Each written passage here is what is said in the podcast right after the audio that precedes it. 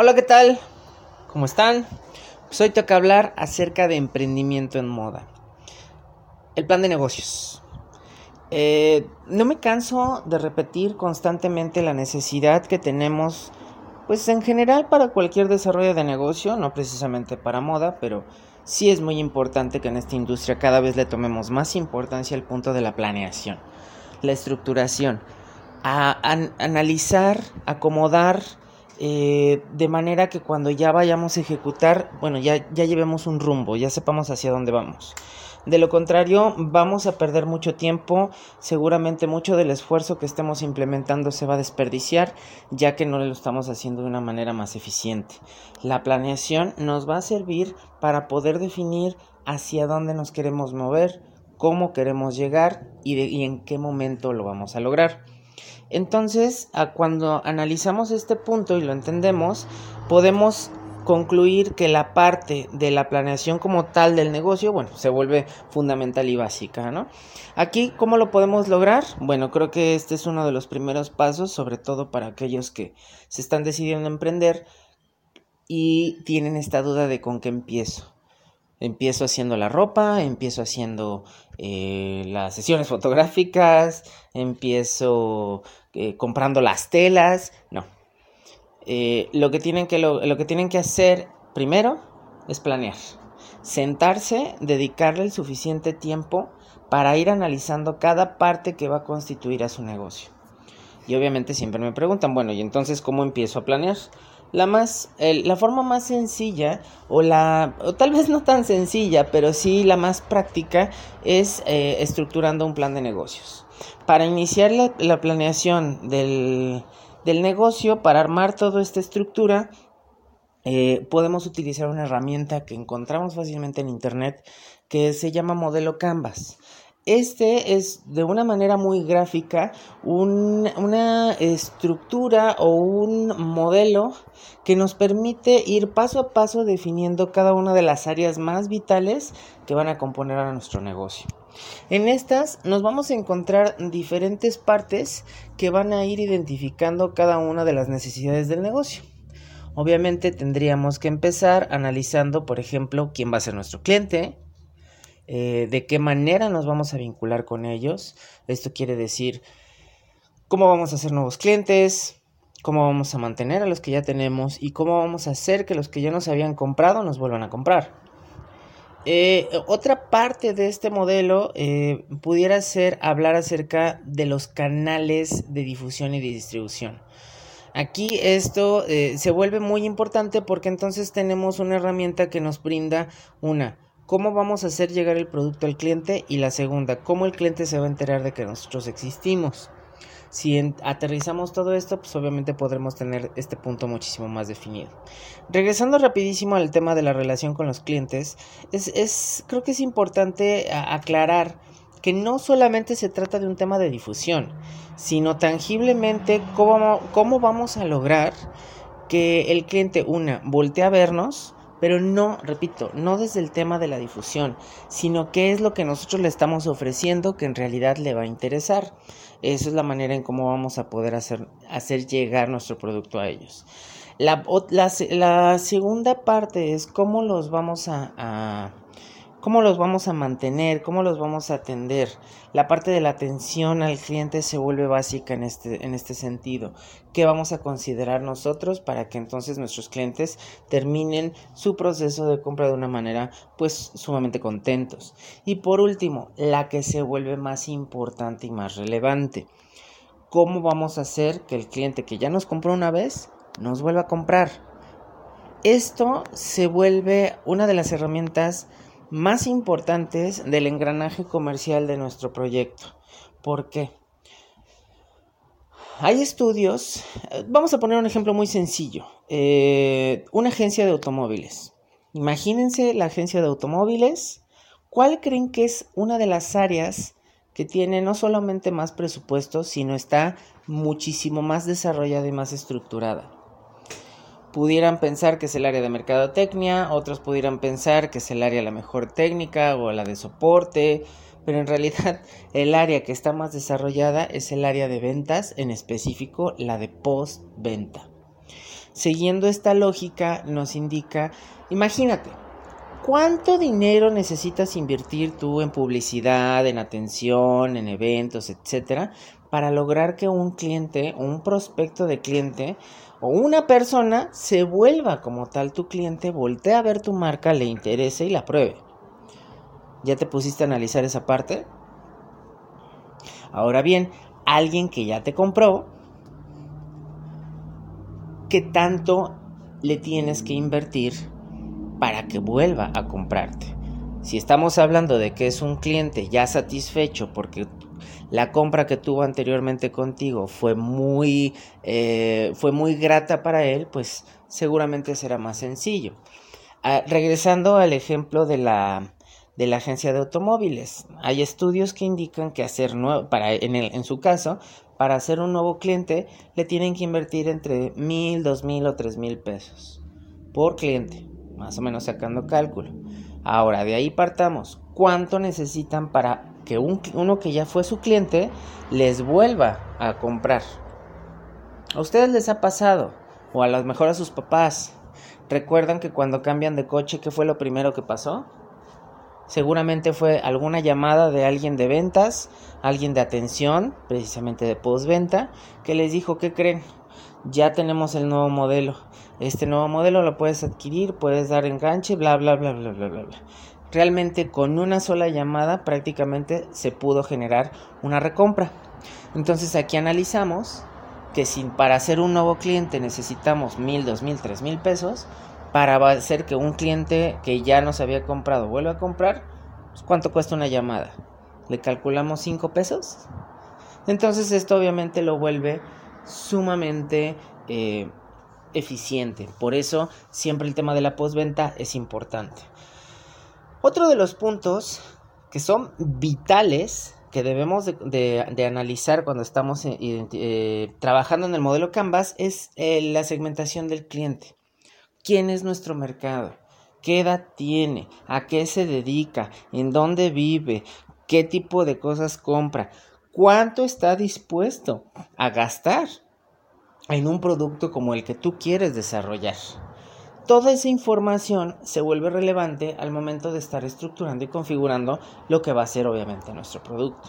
Por eso es que se dice en mercadotecnia que un producto no existe si no existe el mercado. Ya no podemos pensar de una manera noventera, donde primero hacíamos el producto y luego le buscábamos el mercado. La globalización y la increíble sobresaturación de oferta que tienen ya los clientes ya no nos permite trabajar de esa manera. Nos perdemos entre tantos, entre tanto ruido comercial que existe de tantas marcas que van haciendo constantemente. Entonces esto se vuelve vital que lo consideremos para que en realidad encontremos antes de un proveedor, quién va a ser el cliente que va a comprar ese producto. Otra parte que tenemos que analizar son la, parte de, de los recursos clave. Los recursos clave son aquellas herramientas que nosotros tenemos internamente en el negocio, como el know-how como alguna maquinaria tal vez que tenemos que eso nos da alguna ventaja competitiva, pero sobre todo que se vuelven herramientas básicas para que en realidad podamos desarrollar el negocio. Aquí tendremos que considerar aquellas cuestiones que si las quitáramos nos quedaríamos completamente sin negocio.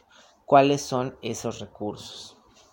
De ahí nos podemos ir a las actividades claves, que es el mismo concepto, pero en lugar de que sean cosas o herramientas o conocimientos, acá tendrán que ser actividades, acciones. ¿Qué es lo que tenemos que hacer? Pues obviamente fabricar, diseñar, fabricar, comercializar, distribuir, resurtir, vender.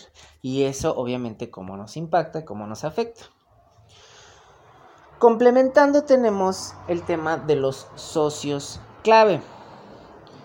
Lo mismo que los dos puntos anteriores, pero en este caso nos, nos enfocamos en estas eh, vinculaciones, en estas alianzas comerciales. ¿Con quién vamos a trabajar? Quiénes tienen que ser nuestros socios claves en el negocio. Estamos hablando a lo mejor de si somos una marca de ropa, uno de nuestros socios clave, aparte de ser nuestro cliente, tendría que ser la boutique donde queremos vender. ya que entonces con ellos podemos generar dinámicas interesantes para que tanto ellos como nosotros ganemos. ¿Quién más tiene que ser nuestro socio clave? Tal vez los proveedores, obviamente. En algún momento, dependiendo la estructura de cómo vas a armar tu negocio, se pueden ir agregando más, no solamente el tema de proveeduría y de clientes, sino podríamos hablar acerca también de alguna institución, de alguna figura, de algo que tenga relevancia como un eh, vínculo que nos permita llegar a más personas y de una manera muchísimo más eficiente que con los eh, canales tradicionales. Analizando yo todo esto, pues nada más nos quedan tres puntos. El punto clave en moda, que era uno de los que estaba dejando al último precisamente para poder abordarlo, es la propuesta de valor. En este apartado yo lo primero que les recomiendo es poder ejecutar el ejercicio de propuesta de valor que se le llama mapa de valor, que es un, es un ejercicio similar al modelo Canvas donde hacemos un análisis del perfil del cliente y sobre eso planteamos nuestra propuesta como tal de valor, como marca, como, como negocio y de ahí partimos para generar este diferenciador que pues obviamente nos va a permitir tener a un cliente muchísimo más cautivo. Analícenlo, es, es, una muy buena herramienta que sirve precisamente para terminar de estructurar qué es lo que le vamos a ofrecer al cliente.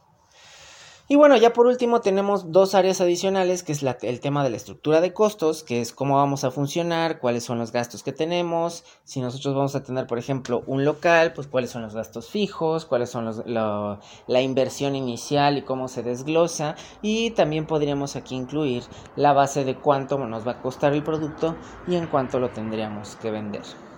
Y en el último apartado que estamos hablando acerca de las fuentes de ingresos, bueno, principalmente es cómo vamos a adquirir, cómo vamos a recibir ese dinero que nos van a dar a cambio del producto que nosotros estamos generando tan sencillo como saber si tenemos depósito o transferencias bancarias, a lo mejor un pago en Oxxo, en 7-Eleven, tarjeta de crédito. Estamos preparados para, para recibir tarjeta de crédito. Obviamente todas estas herramientas nuevas como Clip, iSettle y todos estos, eh, señor pago, que facilitan mucho la interacción con el usuario, sobre todo cuando estamos hablando del punto de venta.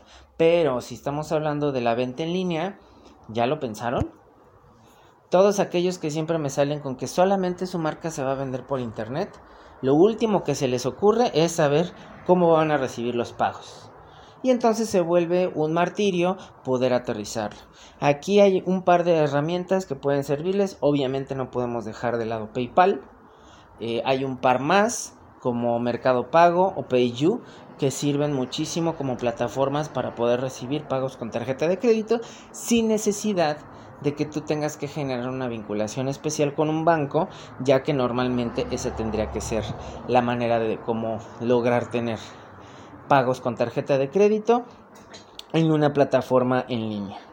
Entonces, como nos podemos dar cuenta, tiene su, su chiste, tiene eh, su relevancia, pero sobre todo la importancia que tiene esta herramienta al momento de desarrollar el negocio es básica, es vital porque nos va a dar la pauta de con qué tenemos que empezar a trabajar.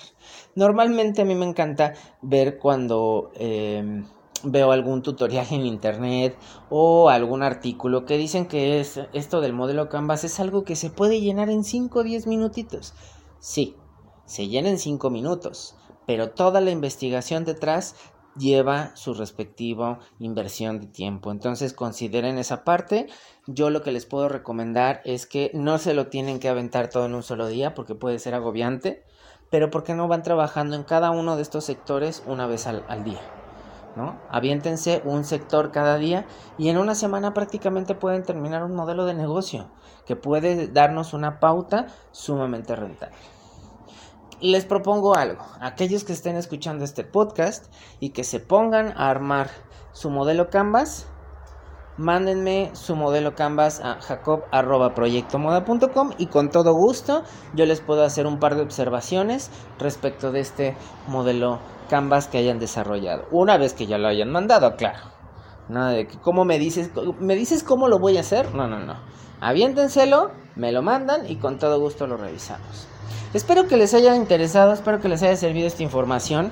Es un punto de partida bastante bueno. Siempre tengo mucha retroalimentación sobre qué necesito yo para empezar, cuál es el primer paso. Bueno, creo que este podría considerarse uno de los primeros pasos para desarrollar tu emprendimiento en moda. Muchísimas gracias, seguimos en contacto. Recuerden, ya pronto vamos a abrir nuevamente em, convocatoria para la siguiente eh, grupo de incubación en Fashion Forward, la incubadora de negocios de moda que yo coordino. Entonces, si tienen más interés y quieren más información respecto de esta em, capacitación, de este programa de alto rendimiento para el desarrollo de emprendimientos, fashionforward.mx, ahí pueden conocer más información o búsquenme en redes y con todo gusto les proporciono la información. Hasta aquí quedamos para el próximo podcast. Adiós.